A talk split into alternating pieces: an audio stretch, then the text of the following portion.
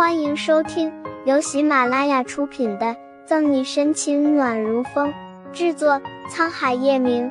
欢迎订阅收听。第五十九章：欲求不满的男人。参加珠宝之星封面设计，是他，不是所有设计师一辈子梦寐以求的事。是你没有听错。叶晨玉算是知道沈西为什么看中这个小姑娘了。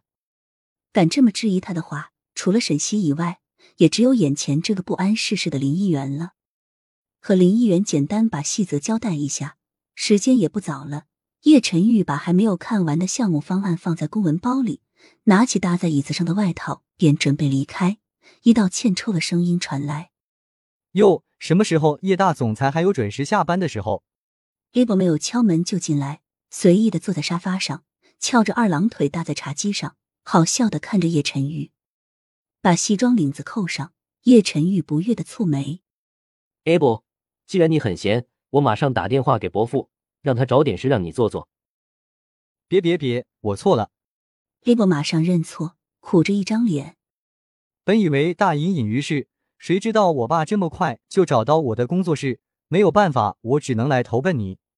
早就猜到的叶晨玉没有感到意外，提起公文包要走。想住哪家酒店去就行，不用来找我。酒店多无聊。黑伯撇撇嘴，脑海里灵机一动，不如我去你家怎么样？不行。叶晨玉直接拒绝，毫无商榷的可能性。叶晨玉，你该不会是背着我找了一个女朋友吧？黑伯很快就发现了不对劲，眯着眼说：“是不是前次你带来的那个小美人？”看来你真的是太闲了。叶晨玉没有承认，也没有否认，做事要掏出手机。Able 见叶晨玉的动作，起身眼疾手快的欲抢过手机，但还是慢了一步，瞪着叶晨玉。Able 可怜兮兮：“叶晨玉，你还是不是好朋友？你忍心让首席设计师从此被繁忙的琐事耽误吗？”叶晨玉头疼，太阳穴忍不住突突突的跳。算你赢。最后，Able 如愿和叶晨玉回到地下车库。他正要打开副驾驶的门，就被叶晨玉把锁锁上。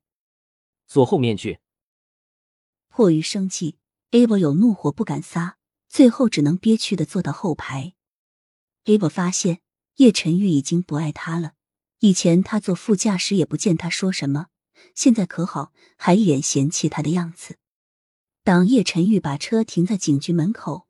Able 看见远处走来的沈西，知道为什么他的地位被动摇了，同时也像发现新大陆般新奇。除了三年前那个神秘的女人，从来都是和女性保持十米距离的叶晨玉，不仅把她带到他的工作室做造型，还亲自下班来接。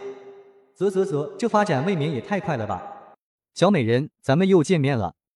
Able 朝沈西抛了一个媚眼，不用管，他的眼睛抽筋了。丢给 Able 一个警告的眼神，叶晨玉帮沈西打开副驾驶座的门，看着这差别待遇，Able 嘴角抽搐。没有啊，我就觉得 Able 颜值担当。没有发现两个男人之间的硝烟，向来坚持颜值即正义的沈西摇摇头，抱住副驾驶座的头靠，Able 竖起大拇指，看还是小美人有眼光，不像某个欲求不满的男人。欲求不满的男人，沈西老脸一红，尴尬的看了一眼叶晨玉，不禁想起前两天的囧事。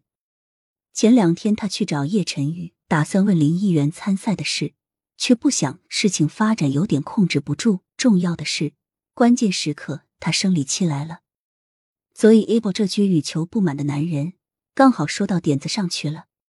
嗨，那个 Able，你为什么想要做设计师？沈西急忙转移话题。哎，Able 苦恼的叹气一声：“如果我不去做设计师，那我就要继承家族企业，管理上万员工，千亿资产，然后从此郁郁不得志，最后英年早逝。”本集结束了，不要走开，精彩马上回来。